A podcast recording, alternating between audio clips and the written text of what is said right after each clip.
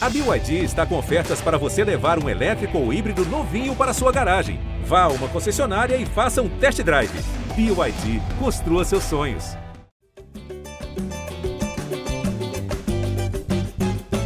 Fala, torcedor vascaíno! Tá começando o episódio 134 do podcast GE Vasco.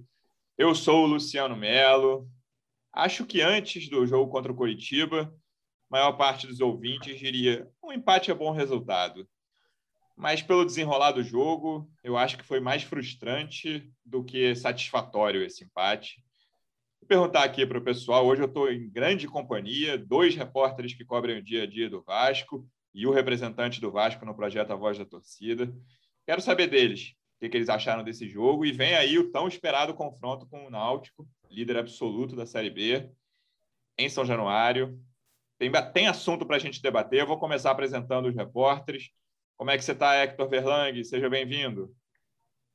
Fala, Luciano, tudo bem? Voltando aí depois de um período de ausência, revendo. Vou dar. Vou fazer que nem o Fred, vou dar spoiler, revendo o Baltar aqui no podcast que eu não Vacinado, via. Hector Verlang. É verdade. Quem tem uma idade mais avançada, nesse caso, tem uma vantagem, né? Mas, infelizmente, eu, deveria, eu e muitos brasileiros deveríamos, deveríamos ter sido vacinados há bastante tempo. Mas, enfim, o importante é o que eu tomei. A hora o, Hector, o Hector dizem que apareceu lá falando que está cobrindo muito jogo do Vasco lá. Você não vacina imediatamente. Mas aí, Podia ter ido nas, nas comorbidades. com, com o spoiler do Hector, o segundo repórter que está aqui hoje. Como é que você está, Marcelo Baltar? Seja bem-vindo. Fala, Lulu. Hector, muito tempo que eu não gravo com ele aqui. Bom revê-lo, vacinado. João. É, tô bem, tô bem. Ontem, ontem foi aquilo. Isso resumiu bem, né? Eu acho que, que o empate era aceitável, mas o Vasco, o Vasco fez por onde jogar, dava para fez por onde vencer, dava para ganhar um primeiro tempo horrível, um jogo muito chato. Acho que o Curitiba foi melhor, um pouco melhor, mas um primeiro tempo ruim mesmo de, de ver, como alguns jogos que a gente já viu do Vasco. O segundo tempo animado, o Vasco cresceu. Alguns jogadores, como o MT, cresceram muito e, e enfim. Que o Vasco deu mole nesse resultado, dava para sair com três pontos e se aproximar um pouco mais lá da, da zona de cima, entrar no, se aproximar do G4 e, e, chegar nesse jogo aí com o Náutico, mais próximo um pouco ali da, da liderança mas ainda está distante, né? Mesmo assim, vai ser um, vai ser um, um bom jogo, um bom teste para esse Vasco aí dentro de casa, para a gente saber o que, que esse Vasco pode fazer aí na, na sequência. E com os resultados da rodada, era ganhar o jogo e entrar no G4 pela primeira vez, né? Se o Vasco mantivesse a vitória ali por 1 a 0 ou fizesse gol no fim, contra-ataque, teve chance, o Vasco entrava no G4 pela primeira vez. Representante vascaíno aqui do projeto A Voz da Torcida, do canal Portão 9 no YouTube. Como é que você está, João Almirante? Seja bem-vindo. Fala aí, Lulu. Fala, Hector, Marcelo. É, cara, eu acho que você resumiu bem ali na, na introdução. Acho que frustração foi a palavra que o Cabo usou também. Foi a palavra que eu usei também no pós-jogo, antes de ver a entrevista do Cabo, porque eh, foi como o Baltar disse: o Vasco teve chance de vencer a partida.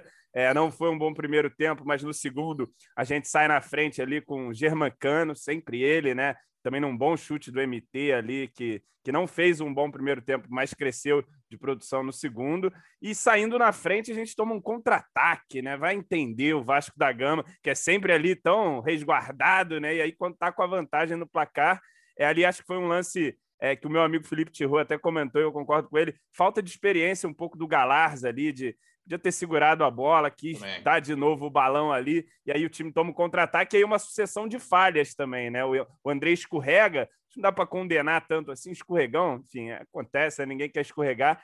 E o Vanderlei, acho que foi meio mão de pau ali. O, o Gustavo ontem no Portão Nova até falou, parece que ele foi com duas colheres de pau ali tentar defender, e aí, meu amigo, não conseguiu, né? Se atrapalhou ali. Acho que dava para ter feito coisa melhor. E depois desse empate do Curitiba, as melhores chances foram do Vasco, né? Assim, teve defesa do Wilson, para variar, o goleiro Wilson lá, fechando o gol contra o Vasco, pegou um chute do Peck, teve um contra-ataque lá no final que, porra, era, era o lance da vitória, né? Para acertar o passe ali, o Jabá ali, né? errando. Né? Jabá errou o passe. É, mas enfim, acho que o Vasco, é, assim, se é frustrante por um lado, pelo menos é o Vasco sendo competitivo aí na Série B, né? Três jogos sem, sem derrota, venceu duas em casa, um empate fora de casa. O Coxa é um adversário respeitável, não dá para a gente também, porra, desconsiderar, né? Vem numa boa campanha, num trabalho lá do Morínigo, já também um pouco mais consolidado. Então, assim, não é um desastre o empate. E tem esse lado positivo, né? É frustrante porque o Vasco podia realmente ter vencido, né? Então, assim, tem esse. dá para ver esse copo meio cheio. Acho que se a gente mantiver essa competitividade, não vai ser um jogo para agradar o torcedor, mas acho que pode ser um jogo para trazer pontos aí para o Vasco nesse momento. É, eu acho que o copo meio cheio, o copo meio vazio é a tônica do torcedor vascaíno nessa temporada, Baltar. Começar com você, porque o Hector ontem estava vacinado e eu fico pensando assim na, na sequência do Vasco na Série B. Né? Eu, eu acho completamente possível, factível, o Vasco engatar uma sequência de vitórias por agora, que, sei lá, começando contra o Náutico, depois do Náutico, e fazer uma campanha tranquila. Não vou dizer de título absoluto, mas assim, subir sem grandes sofrimentos. Mas eu também consigo ver tranquilamente, acho muito também muito factível, o Vasco sofrendo, porque quase todo jogo para o Vasco, quase não, todo jogo para o Vasco é perdível nessa Série B, coisa que em algumas outras séries B que o Vasco disputou não era, principalmente a primeira, né? Nas outras, e o, o primeiro turno da última também, o Vasco deu uma excelente arrancada, mas veio o segundo turno muito ruim, também sofreu para subir no fim. Em certos momentos que o Vasco esteve na Série B, tinha jogos que o torcedor falava: não, esse aqui não tem como perder. Se der tudo errado, vai ser empate, mas o Vasco é muito favorito e tem tudo para vencer. É, então, é, acho que essa é a tônica do torcedor no momento, Baltar.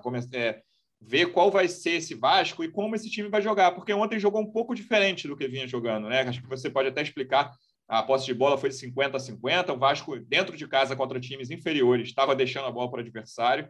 E fora de casa contra um time que tudo indica que vai brigar pelo acesso, o Vasco buscou a bola, disputou a posse, em certos momentos ficou até com mais. É, a gente até comentou aqui no, no último episódio, né, que, que, será que o Vasco vai sempre jogar assim agora, né? Vai ser um time reativo, tá? E não foi ontem. Ontem saiu para o jogo, tá? teve muita dificuldade para criar no primeiro tempo o meio de campo muito mal ali no primeiro tempo. Teve aquele lance ali no início, né? Logo no início, que animou, uma jogadinha toda toda tramada. Um lance, bem, né? Foi um é, bem trabalhado. O pé que bateu bem e a gente pô, deu uma animada. Eu achei, eu achei que, que ia dar certo, mas depois não, não teve absolutamente nada. O Curitiba também muito mal, ter, criou alguma coisa até, mas, mas muito mal. Enfim, a gente falou aqui, eu acho que o resultado, assim, o empate não é ruim. O Vasco, no ano passado, perdeu os dois jogos para o Curitiba na Série A, né? Então, o Curitiba é um clube vice-líder, é, tradicional, estava na Série A junto com o Vasco no ano passado.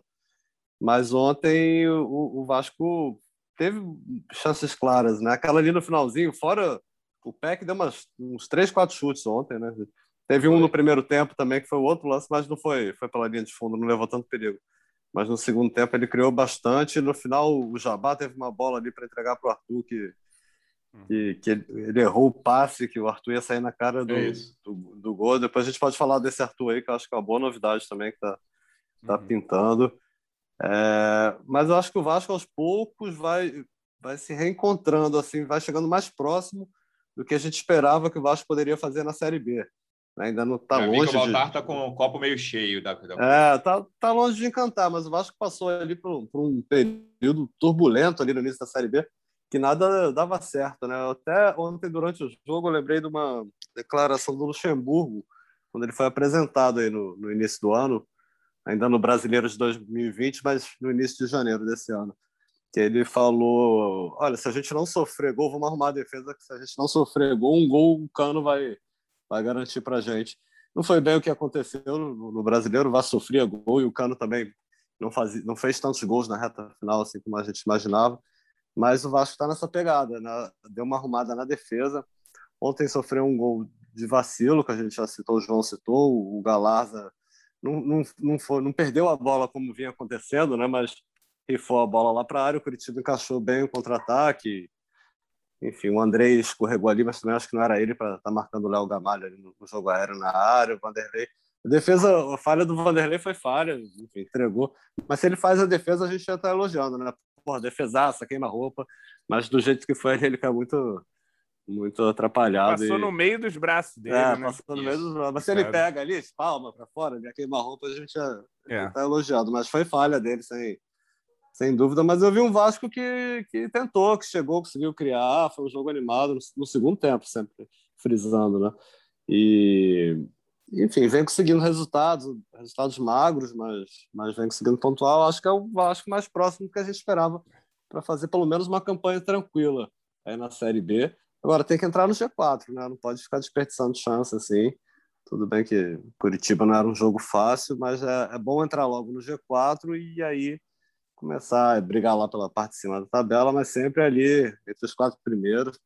É bom entrar logo, né? Que já estamos na décima primeira rodada, já passou mais da, da metade do primeiro turno. Enfim, o início foi muito ruim. O Vasco está fazendo uma campanha de recuperação mas eu já vejo um time melhor do que estava três, quatro rodadas, quando estava muito ruim.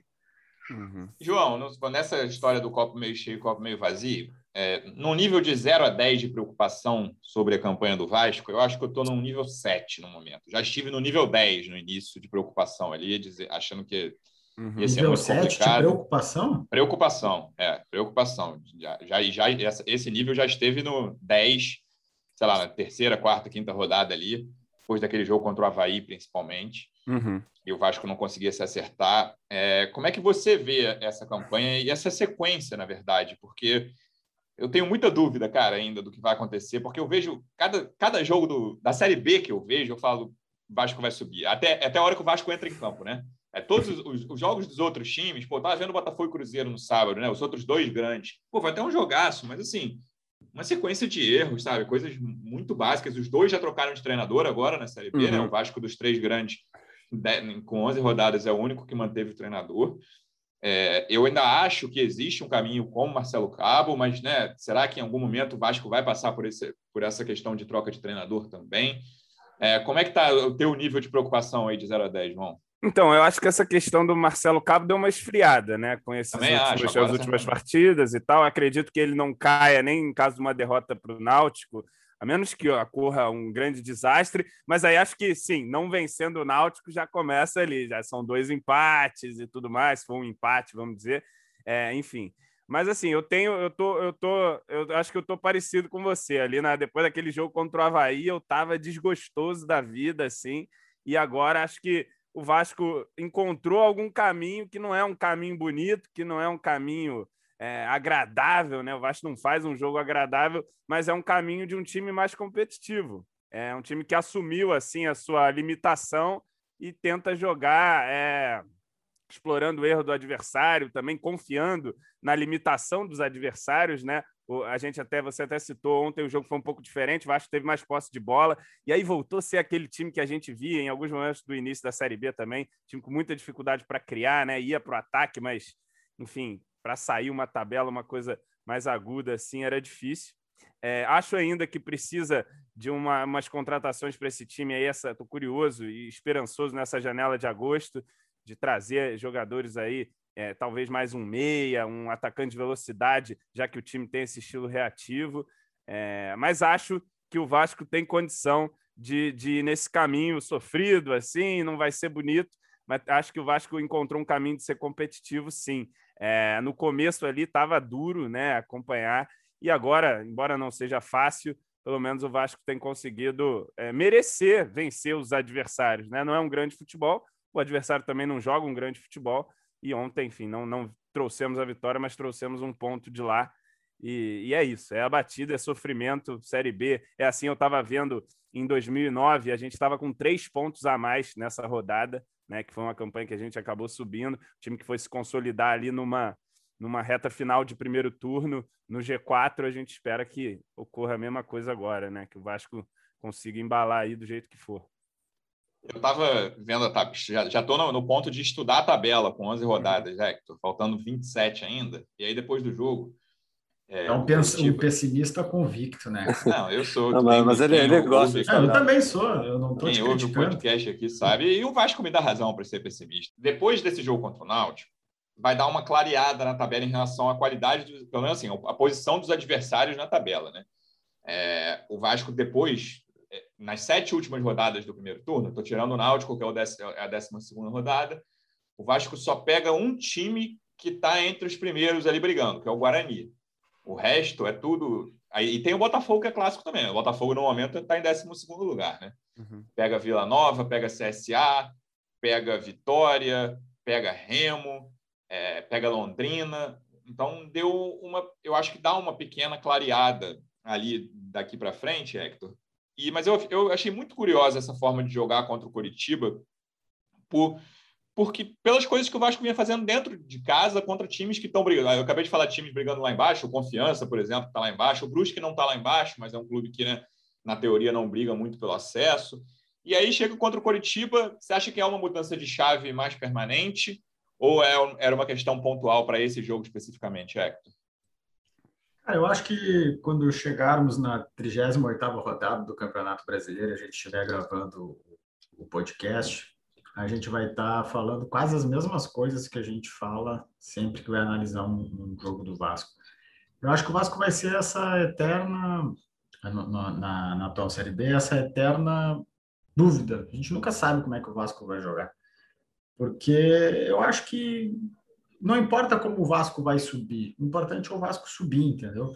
A gente eu acho que o Marcelo Cabo nunca.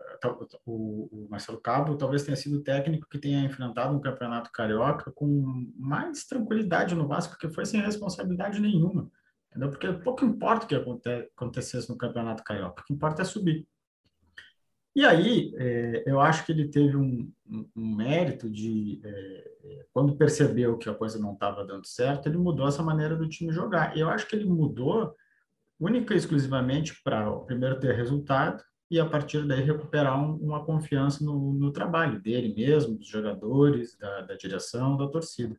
E à medida que conseguiu os resultados e a coisa deu uma melhorada, aí vai soltando um pouquinho, vai tentando retomar o estilo que ele quis implementar lá no início do trabalho. Então acho que vai ser esse efeito sanfona, quando apertar vai jogar desse jeito, quando começar a ter um pouquinho de resultado vai liberando. E, e, e, acho que isso é perfeitamente compreensível, porque o nível é muito baixo, cara. Vocês falaram aí do. O Vasco não jogou bem e quase ganhou o jogo contra o vice-líder fora de casa. E vai ser assim com qualquer adversário, que não tem nenhum adversário que seja tão superior ao Vasco que esteja numa fase, bom, numa fase melhor tem que é o que é o Náutico. Mas vão enfrentar domingo. É perfeitamente possível que o Vasco não jogue bem e vença o Náutico domingo em São Januário. Então acho que vai ser essa eterna durante toda a competição essa eterna dúvida, assim, a gente nunca sabe o que o Vasco vai enfrentar. Eu acho que ele vai variar desse time totalmente reativo, que é o que é, consegue resultados mais facilmente, especialmente pelo, pelo baixo nível da Série B, e em algumas situações, quando tiver num momento é, de confiança, quando sentir, quando tiver o gostinho ali, pô, dá para ganhar o jogo, nós vamos soltar. Eu acho que vai ser assim até o término da competição. É, dentro do meu pessimismo, existe uma pontinha de otimismo, assim, não vou dizer que é muito provável hoje, Baltar, mas que eu acho que existe uma chance de o Vasco se firmar no G4, sei lá, daqui umas quatro, cinco rodadas, lá, vai lá, para o fim do primeiro turno, e não sair dali mais, sabe? Acho que existe essa chance, porque eu vejo um Vasco superior a quase todos os times no papel. Dentro de campo, não. Assim, dentro de campo, o Vasco tem tido muita dificuldade para mostrar rendimento, mesmo para se impor diante de times inferiores e várias vezes, como o Hector acabou de falar, o Vasco nem procurou muito se impor, né? nem era o objetivo, beleza. Não, não faço muita questão, mas eu consigo o resultado de outras formas. É, você acha que, que esse cenário é provável de um time estabelecido no G4 a partir de, sei lá, da metade do campeonato, ou que vai ficar ali nessa coisa de quinto, sexto, quarto, terceiro? Como é que você imagina? Claro que é tudo palpite aqui, né? A gente tem que ver como os outros times vão se comportar também. Mas como você imagina a sequência do Vasco, Baltar? Eu, eu, eu acho que sim. Acho que, que, que, o Vasco vai ficar, como o Exo falou, aí, nesse, nesse oscilando uh, atuações, desempenho. Não ser raros os jogos assim que com, com atuações agradáveis, como o João falou, assim, de um bom futebol, mas, mas um futebol, acho que o Vasco tem tudo para ficar pontuando, né? Assim, o treinador fala muito nisso, alternar a vitória com empate, mas, mas se firmar ali no pelotão de cima. Mas quando eu começo a me animar, geralmente quando eu começo a me animar com o Vasco, o negócio desanda. Assim, então eu não quero nem, né? Porque ainda não é um time que passa confiança, que vai, vai se firmar tranquilamente. Mas, pelo que a gente tem visto nos últimos jogos, é um time que tem sofrido bem menos na defesa, e isso tem sido muito importante. E, e ele no, no ataque aos poucos está se soltando. O MT que, que, você falava muito, que apostava no MT, ficou muito tempo fora. É, hoje, hoje, pelo menos, é dono da posição ali, entrou muito bem. É um cara que. É um cara de força, de habilidade. Porra, aquele chute dele ontem ali é difícil, né? Você, você vê no Vasco alguém que chute tão forte. E é um cara que acho que vai ajudar muito. Então, eu gostaria de ver esse time mais reforçado, principalmente no setor ofensivo, ter mais poder de fogo, não depender tanto do cano. É... Ainda tem o Morato para voltar aí, que está para voltar, mas acho que o PEC está aproveitando essa sequência. Né? Ontem ele foi, foi muito bem. Mas, é, como eu te falei, eu acho que o Vasco vai, vai se firmar por ali, vai aos pouquinhos, não, não vai ganhando, vai patando, vai perder um jogo ali, o Cabo vai ficar ameaçado, e aí ganha outro, vai nessa pegada aí, mas já parou de, já está ganhando mais, né, pontuando mais que, do que perdendo.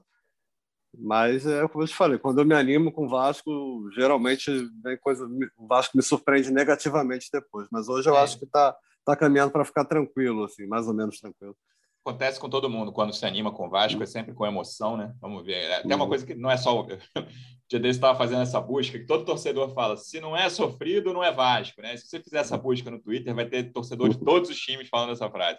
Se não for sofrido, não é tal time, tal time, tal time. Todo contra mundo... tudo e contra todos. Exatamente, mas eu acho que vai Até o, até o, o Wilson. Tem lugar de fala em sofrimento nesse século, pelo menos. Até o Wilson, que o João citou, ah, contra o Vasco fecha, o Wilson sempre fecha. Eu já ouvi todos os clubes aqui do Rio. O, cara, eu tava, o torcedor do Botafogo fala exatamente é, a mesma fala, coisa. Exatamente. Coisa, o Wilson é o monge, frango em vários jogos. Contra o é. Botafogo é o monge. É, o cara é bom goleiro, né? Mas toda a torcida fala a mesma coisa sobre o Wilson. É, contra, contra o meu time, ele fecha o gol. Ô, João, falando de questões individuais, é, acho que o PEC foi a melhor notícia, assim, né? Ele tem conseguido retomar, não, não sei se é aquele ótimo momento do início da temporada, mas ele chegou a ficar bem embaixo ali e eu acho um jogador muito útil para esse time por causa da velocidade, por causa uhum. do drible, por causa da finalização, ele é um cara de boa finalização. E o MT, a gente até falou desses dois garotos em outros episódios já. O MT uhum. fez um primeiro tempo bem fraco, assim. Eu lembro de pensar no intervalo, mandar em, em grupo. Nossa, o MT tá jogando nada.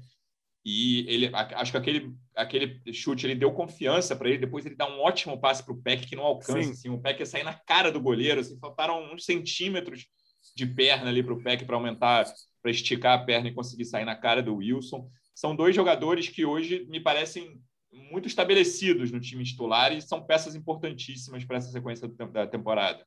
Sim, é, o Peck que começou muito bem, depois teve aquela queda e agora está aproveitando bem aí. Eu acho que ainda ainda falta alguma coisa ali para acontecer no PEC. A gente até estava discutindo isso ontem no, no pós-jogo. Falta ele alcançar essa bola que o MT meteu para ele, ele fazer o gol ali da vitória no Couto Pereira, aquele, aquela chapada que ele dá ali no início do primeiro tempo. Falta ele meter um golaço desse ainda, mas é um cara que briga muito, se esforça muito. Acho que ontem foi substituído porque talvez estivesse cansado, mas eu não tiraria o PEC. Achava que assim era era uma peça importante. Colocaria talvez o Jabá no lugar do Marquinhos Gabriel ali, é, porque o Marquinhos não estava bem. E o MT é, é isso, assim, é, é, ele também foi bem, foi mal no primeiro tempo, foi bem no segundo, mas assim, me preocupa um pouco que são jovens, né? Muito jovens e, e oscilam, né? O próprio Galarza, é, que, que entra, briga bastante. Ontem teve um lance de inexperiência ali na, na, na jogada que origina o gol, né? O, o MT vai oscilar. O PEC já mostrou que oscilou aí, já oscilou em momentos da temporada.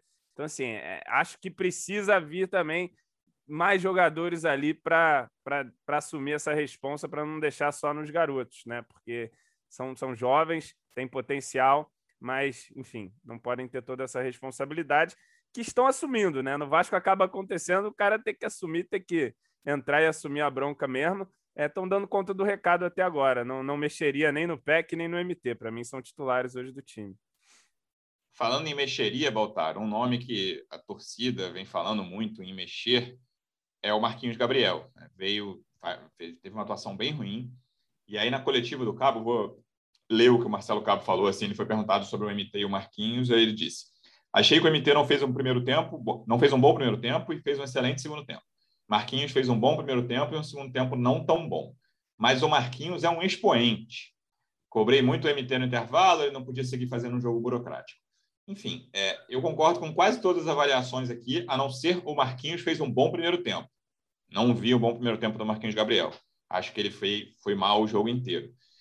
E discordo quando ele fala que o Marquinhos é um expoente. Né? Eu acho que eu, eu não vi as perguntas, mas imagino que tenha sido questão de substituição, que o Marquinhos ficou bastante tempo em campo. É, não me parece ser o caso de um jogador que vai, pelo menos por enquanto, sair do time titular. Mas é um cara que vem em queda de produção, né, Baltar? É, ele não foi bem nos dois últimos jogos. Uh, ontem foi muito mal, muito apagado, não participou de nenhum lance assim perigoso. Uh, teve um jogo recente que o, que o Cabo falou que o Vasco fez um gol no fim, não lembro contra quem, mas o Cabo falou que o, que o Marquinhos não vinha bem. Brusque. E o Gabriel. O, o Brusque? Que o, o Gabriel Cabo. Não, Gabriel é o Cabo. contra o Brasil de Pelotas. Brasil de Pelé. Que ele tira É, o cruzamento pro, pro Morato. Isso. Verdade. Isso aí. Ele falou que o filho dele, o Gabriel Cabo, que é auxiliar do, auxiliar do Cabo, é, falou: não, segura aí o Marquinhos, que ele sempre vai tirar um coelho da cartola. É o cara que tem capacidade nesse elenco de fazer algo diferente ali na criação. E eu acho que ele estava apostando nisso aí ontem também. Enfim, é, eu acho que o, que o Cabo, a comissão técnica do, do Vasco, enxerga o Marquinhos como esse jogador diferenciado ali no meio de campo. Acho que eles apostam muito mais nele, por exemplo, do que no Sarrafiore, que chegou e, e não, não, não entra sempre, tá? não tem essa sequência sempre. Mas, mas o Marquinhos, que eu também acho que foi um bom reforço, assim, fez um, um bom carioca, teve problemas físicos, né? ficou fora alguns jogos, tá? mas quando entrava ia bem, é um cara que participa, faz gol, deu assistência, mas teve uma queda, assim, não dá para ser intocável. Ali, o Vasco não tem muita opção ali para aquele setor. É, O Sarrafiore não conseguiu se firmar também, né? Não É, teve tanta não- chance assim, mas não tá. É, não jogou tem pouco, mas não, não fez nada assim que, que, né, que- Tem, tem um copo ser- meio cheio nessa questão do Marquinhos, é que muita gente não esperava que, que a gente fosse, pô, tira o Marquinhos do time, né? As pessoas esperavam, porra, quando é que o Marquinhos vai entrar em campo, né? E agora é ele tá- verdade. conseguiu você ter lembra aquela- sequência aquela- aí, tá jogando. É, que tornou Aquela nós estamos cercados da- por otimistas vendo o copo meio cheio. Não, mas naquela parada da, da, da Taça Rio, período que o Marquinhos ficou fora, virou a grande questão era essa. É, assim. pois é. Quando o Marquinhos joga, aí o Cabo começou a jogar com quatro atacantes, foi quando o Vasco começou a desandar ali. Marquinhos Gabriel dependência, É, dizia João é, Almirante. Opa! Pois é, pois é, exatamente. Mas é que ele Mas foi- ele- ele- Ele foi contratado para ser o, o dono do time, cara. A questão é, ele pode exercer essa função? Os últimos anos dele. Ele, ele- ele até me surpreendeu que não, né? positivamente, né? Quando- Mais do que tá jogando mais do que vinha jogando no Cruzeiro, mas não, não dá para ser, intocável. Assim. Ontem eu acho que ele foi muito mal. É um cara Ah, que eu eu, acho até que a- gosto. assim. E acho que essa maneira de, do Vasco jogar sendo reativo também não é o, o melhor para ele, né? Isso aí, eu acho que ele talvez seja o jogador que mais é, que mais sofra, assim, né? Com essa mudança de, de, de, de forma de atuar. Agora, ele é o cara. Eu não consigo. Ah, a gente tá falando do Sarrafiore aí, ou sei lá, vai botar o Morato improvisado ali, pô. É, deixa o Marquinhos Gabriel, então. E entendeu? ontem nem Não- tinha esse Morato. É, né? não tinha, né? É, Eu não Mas, sei se o assim, Vasco está As pensando outras em algum reforço. alternativas não, não são ah, me- não são melhores e quando tiveram oportunidade não foram melhores do que o Marquinhos. Então, É. E eu, eu não sei se o Vasco pensa em algum reforço para o setor ali, porque É muito difícil essa O- posição, né, cara? é, é É. difícil encontrar. O, o, o Pássaro, até em entrevista aqui para a gente no podcast, falou que o, que o Sarrafiori era o primeiro nome da lista ali para a Uhum. posição, quando, quando eles detectaram, confirmaram que precisavam de alguém ali. E tem um, um, um empresário, jogador que eu conheço, disse que ofereceu um jogador. Não vou falar o nome do cara aqui, que vai entregar o empresário, foi totalmente em off. Mas é um jogador de passagem aqui para o futebol carioca que ofereceu. Diego. Souza, já tá Ah. todo mundo Não, na internet. não, já na não foi. Até, até passou pelo Botafogo esse jogador, mas não foi, o- não foi o Diego Souza, não. É um jogador menos conhecido, menos badalado que o Diego Souza. Hum. E aí a resposta que ele teve é que, que o Vasco está bem servido para a posição, não busca um meia no momento. Claro que pode ser também uma desculpa para não, ó, não, não, a gente está bem aqui. O jogador é muito ruim. É. É, pois é. Cara, eu Pois acho é, que tinha que dar uma mapeada aí no mercado sul-americano. Tem um monte de cara recebendo pouco aí em relação ao que se paga aqui no Brasil, jogando nos times. O próprio Cano, né? Um exemplo. Olha que a última vez no- que o Vasco fez isso não deu muito certo, hein? Não, pois é, tem que, tem que acertar, né? Tem que mapear bem. Trazer o Gustavo Torres lá da Caixa É, e que nem tava jogando bem, né? O Gustavo Torres é um troço muito louco, essa contratação, É. porque assim, o cara tava com um time grande pra caramba, o Atlético Nacional da Colômbia, ele tava encostado, não jogava quase, cara. Então, assim, é o que o João falou, você tem que Hum. mapear quem tá jogando bem num clube que, É. não tenha, que não seja uma potência financeira do país, como é o Atlético Nacional. O, o- o Gustavo Torres foi todo o contrário, né? O processo de contratação É. dele. O, o Gustavo Torres, agora que ele saiu, acho que a gente já pode até falar. Eu nem, nem lembro, acho que a gente estava gravando um podcast quando subiu, su- surgiu a Uhum. notícia, né? E, e, e aí a gente começou a fazer uma busca que esse cara, os primeiros relatos eram de problema de, de noitada, com bebida. É. Hum. Falou, é. pô, algum motivo deve, deve ter, né? O, pra o vir. Gustavo lá, na, ele tem um amigo colombiano, né? O Gustavo faz o Portal 9 comigo. É, ele tem um amigo colombiano. E aí ele perguntou, e aí ele me mandou a resposta do amigo colombiano, que é torcedor do Atlético, que era só aquele já, já, já, já, já, risada em espanhol, assim. Ele, El Borracho Torres. aí, aí, porra, já viu que era O furado. Baltar falou que tinha que ter um motivo, a gente está procurando motivo até agora para essa contratação, né, Baltar? O cara já veio, já Pô, foi e, embora, e é estranho, porque colocaram, colocaram na conta do Sapinto né, essa contratação. É, pois é. Como que o Sapinto foi, foi acompanhava o Gustavo Torres lá na reserva da Colômbia, ninguém sabe, né? É, tô ainda falando individualmente, vou até aproveitar a sugestão do Baltar no início, não estava no, no roteiro que eu faço aqui, não. O Arthur Salles me parece ser um garoto, assim, né? Com muita calma, não vai resolver os problemas do Vasco, não é para chegar a ser titular absoluto, mas ele é um cara que sempre que entra, ainda é uma amostra muito pequena, não entrou em tantos jogos assim, brilhou no, no fim de semana na base. É, me parece ser um cara que vai ajudar nessa temporada. Não estou defendendo que ele tenha que jogar a qualquer custo, mas tem- parece ser uma boa revelação até agora esse garoto. É, eu acho que sim, a amostragem ainda é muito pequena, né?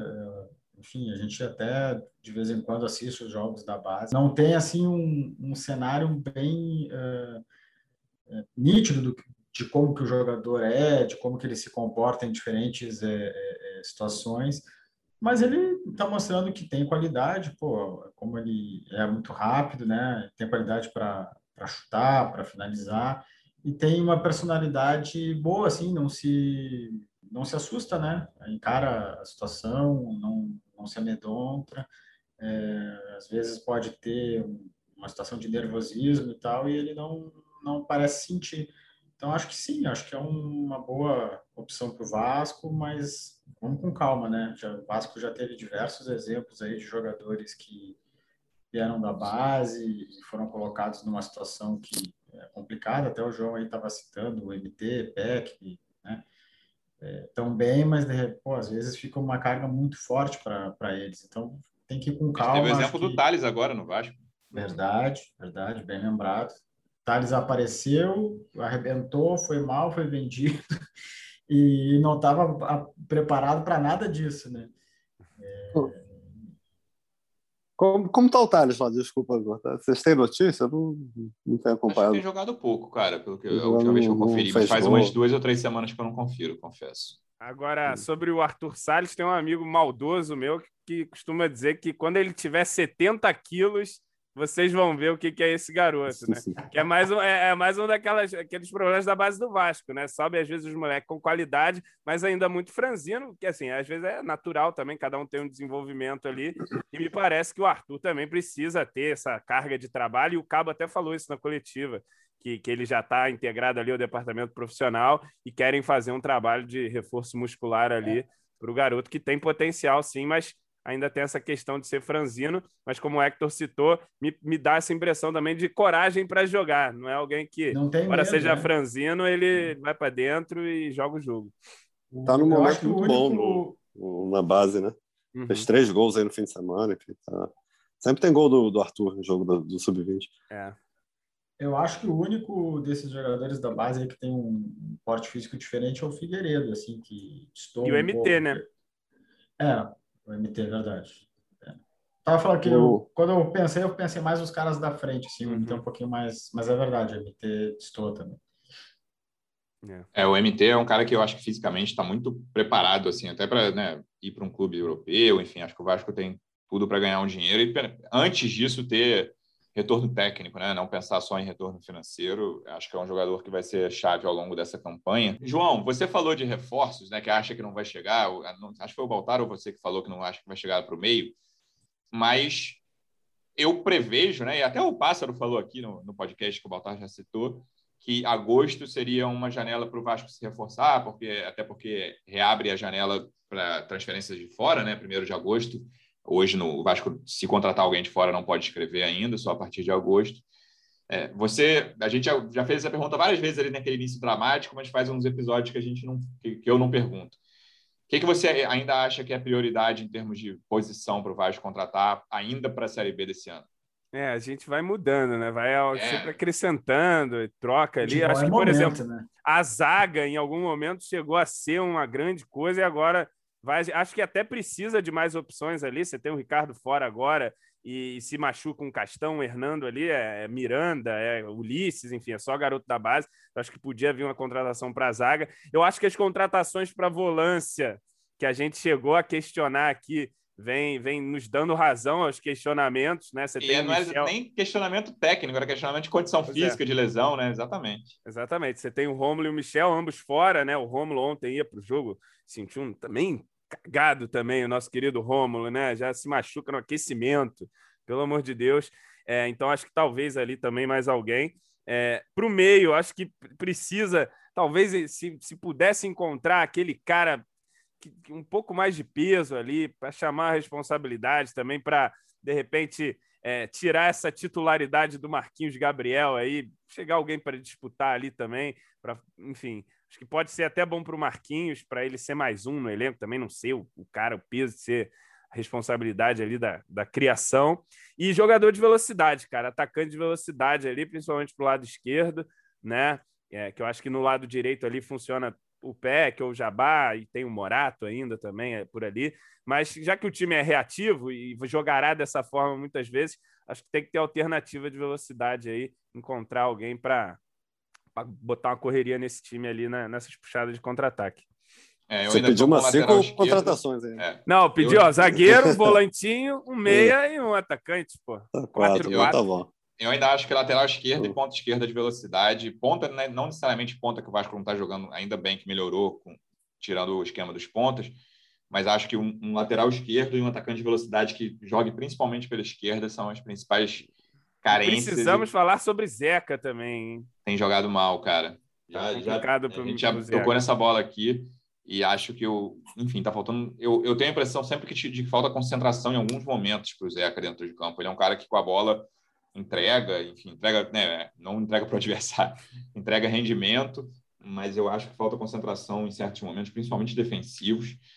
Tem que ver, eu, eu acho que o lateral esquerdo não é nem tipo um cara que eu, no início do ano, quando virou, tipo, acabou o Carioca, eu imaginava que a, a contratação da lateral esquerda podia ser uma coisa tipo o Daniel Amorim, sabe? Ó, o cara está jogando num time pequeno aí, só para ter mais alguém da posição, já que o Zeca tomou conta da posição.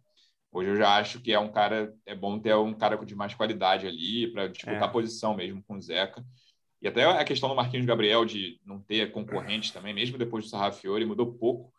É, acho que seria por aí, Baltar, mas também não, não acho que vão, que vão chegar muitos jogadores, né? Acho, que no máximo três, talvez, nessa janela de agosto. Eu não, não tem essa informação, mas eu imagino que seja assim. Eles sempre falam em ajustes, né? Desde o início da temporada. É, acho que o planejamento foi feito até o início da Série B e depois o Vasco vai, vai fazer ajustes no elenco. Eu acho que se sair gente, vão tentar repor, mas eu imagino que, que clube tente buscar aí, pelo menos mais uns dois reforços. Aí pra... Até setembro, né? Que vai, que é. vai inscrição, então tem bastante tempo ainda. Acho que até, até aposta de novo aqui? Ou...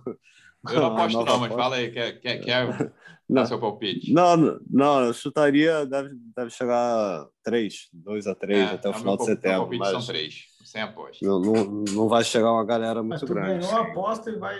Cara, tá com medo, cara. E, e essa da. Foi da ali lateral... na, na Bacia das Almas, nessa eu, eu não acredito que eles vão atrás de lateral esquerdo, não.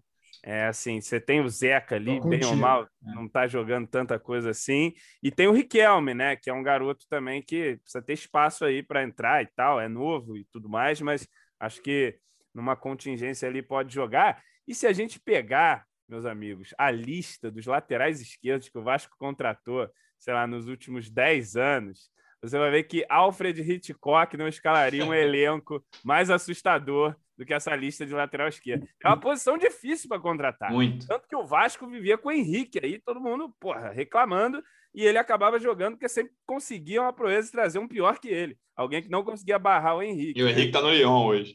E aí, cara, para tra... é, nossa senhora. E aí para trazer um lateral esquerdo também, para ser mais um ali, mais assim, é uma posição difícil para contratar, né? Então, não sei. Hector, para a gente fechar, você acha que o Vasco vai dar a bola para o Náutico ou vai tentar uma postura parecida com a do jogo contra o Curitiba?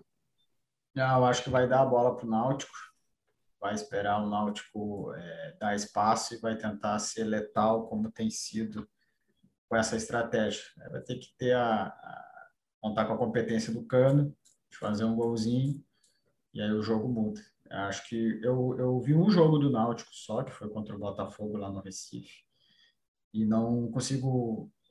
Tudo bem que é só um jogo, né? Daqui a pouco estou fazendo uma análise equivocada, mas não consigo ver o Náutico jogando todo fechado aqui contra o Vasco. Acho que o Náutico vai manter a sua maneira de, de atuar e o Vasco vai é, se adaptar ao adversário e vai tentar especular aí os espaços que o Náutico vai deixar para tentar vencer o jogo. E acho que o Vasco vai vencer o jogo. Estou com esse palpite. O João estava com esse palpite também, né, João? Exatamente. Eu estava falando isso aqui quando era difícil falar isso aqui. Ninguém Antes de ser modinha. Antes de ser modinha. Mas, enfim, acho que é importante, pra, porque aí, aí sim a gente valoriza esse ponto contra o Curitiba, né? Se a gente conseguir confirmar claro. uma vitória contra o Náutico, você já emenda uma consistência de pontuação interessante, pega uma sequência agora, assim, de times menos tradicionais, né? Passa essa, esse pelotão ali de, de primeiro. E, enfim, se vencer o Náutico, tem tudo para pegar moral para ir embalar e virar protagonista da Série B, como a gente espera, né? É, eu acho que tem condições para isso, torceremos por isso. Baltar, obrigado pela presença. A gente volta na segunda, lembrando que Vasco e Náutico é domingo às quatro da tarde, jogo da Globo para várias regiões, inclusive Rio de Janeiro. Obrigado, Baltar. Valeu, valeu, galera. Valeu, Hector, Lu, João. Até a próxima. Hector, Bom retorno. Até semana que vem, amigo. Valeu. Sempre que precisar é só chamar. Abraço a todos. Valeu, João. Até semana que vem. Esperamos que com uma vitória. Valeu, amigos. Sábado, meu aniversário, domingão, o Vasco vai dar o presente Opa. para mim, para a gente fechar o 40 anos, João. Pô, você tá doido, rapaz. Eu tô chegando aos 33 aí, idade de Cristo. Estamos chegando lá. É justo. isso, valeu. Tá bom, tá bom. Parabéns, João, antecipado. Parabéns, é, parabéns antecipado. Parabéns, João. Obrigado. Eu espero que o, que o, que o Cano, o Cano deu presente um para o Lourenço, exatamente. O Cano deu presente para o Lourenço. Pode dar presente para o João Almirante também. Vai fazer um, vai fazer um J. Faz o J, lá, faz o J, Germancano, por favor. A torcida Vascaína agradece o presente do Cano. Seja pra, pode presentear né, todos os jogos, pode presentear qualquer um aí. Achar aniversariante Vascaíno não é difícil. É. Torcedor Vascaíno, obrigado pela audiência mais uma vez. Até semana que vem. Um abraço. Vai o Juninho na cobrança da falta. Gol!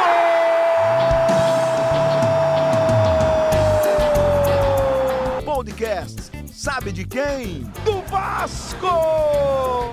Do Vascão da Gama, do Gigante da Colina. É o GE Vasco.